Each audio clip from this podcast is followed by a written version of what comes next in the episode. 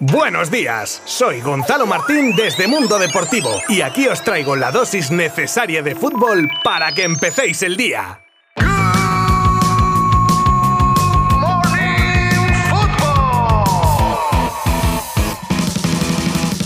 Buenas a todos, pues ya tenemos final mundialista y por tanto también partido para el tercer y cuarto puesto. Francia repite en esta ocasión contra la Argentina de Messi y los marroquíes, aún en una nube. A pesar de la derrota se verán las caras con Croacia y con Modric. De ello hablaremos, como no, y escucharemos las primeras declaraciones de Griezmann tras el partido, además de comentar las fórmulas posibles que tendrá el Barça para fichar en invierno, la vuelta a los entrenos de Araujo, la investigación por posibles beneficios arbitrales derivados de los acuerdos Rubiales-Piqué, un nuevo episodio de lo que pudo ser y no fue, con Julián Álvarez como protagonista o el encuentro entre Laporta y Florentino en Madrid este viernes. Y más cositas, ¿eh? Como siempre aquí en Good Morning Football. Os habla Gonzalo Martín desde Mundo Deportivo.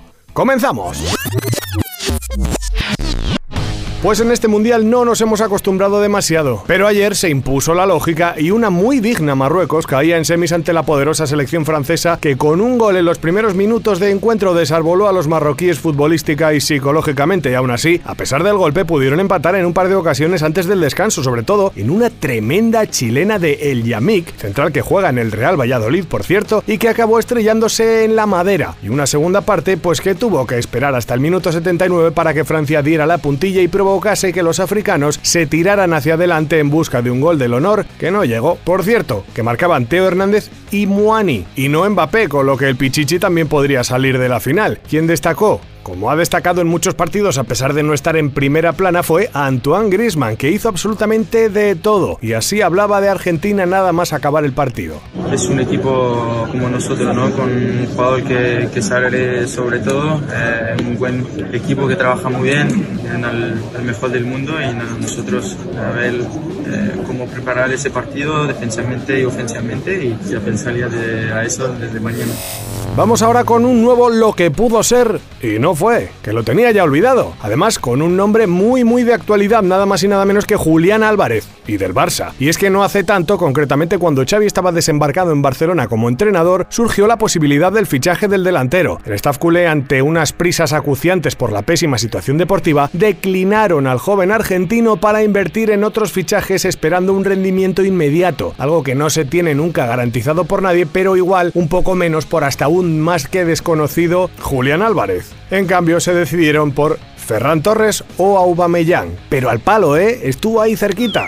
Una de las cosas que nos ha dejado este mundial, aparte de las sorpresas de varias selecciones, ha sido un resurgir de Leo Messi, y así lo ha plasmado toda la prensa internacional, partido de Arabia Saudí aparte, claro. Pero con la actuación en las semis ha vuelto a dejar a todos boquiabiertos. A esto hay que sumar que el crack argentino ha igualado y o superado varios récords destacados como el de Batistuta como máximo goleador argentino en mundiales o igualar, y si juega a la final, como parece que será evidentemente, superar a Lothar Matthaus como jugador con más partidos disputados en los mundiales. Y ya como Argentina se lleve el torneo, no os quiero ni contar.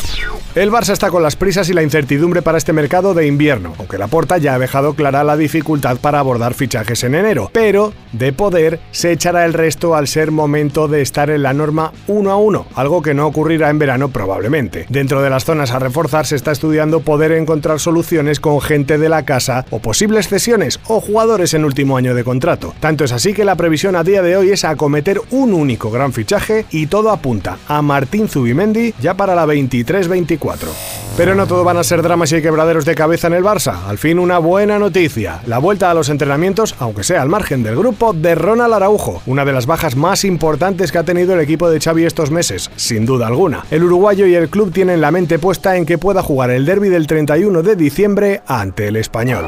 Los acuerdos comerciales para organizar la Supercopa de España entre la Real Federación Española y Cosmos, con sus respectivos dirigentes Luis Rubiales y el ex barcelonista Gerard Piqué, están siendo investigados por el tribunal. El diario El Confidencial publicó ayer que la jueza instructora sospecha que dicho acuerdo pudo beneficiar al Fútbol Club Barcelona en cuanto a los arbitrajes. Y añade la magistrada, abro comillas, en las competiciones españolas de la Liga y Copa de Su Majestad el Rey, el estamento arbitral depende estatutariamente de la propia Real Federación Española de Fútbol a través del Comité Técnico de Árbitros. Y claro, las sospechas están en el aire.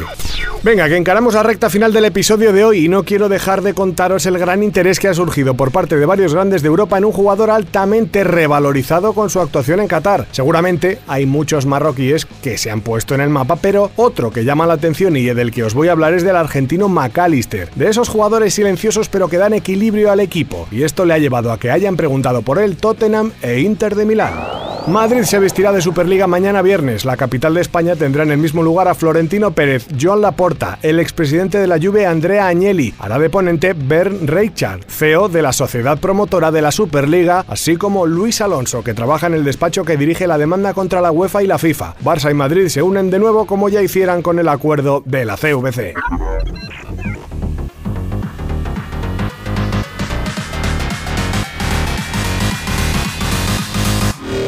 Gracias por haber llegado hasta aquí. Solo me queda desearos un feliz jueves y mañana me podréis volver a encontrar de nuevo. Hasta entonces ya sabéis que toda la información deportiva que busquéis la podréis encontrar en mundodeportivo.com y nuestras redes sociales. Abrazo virtual.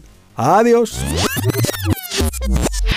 Mundo Deportivo te ha ofrecido Good Morning Football, la dosis necesaria de fútbol para comenzar el día.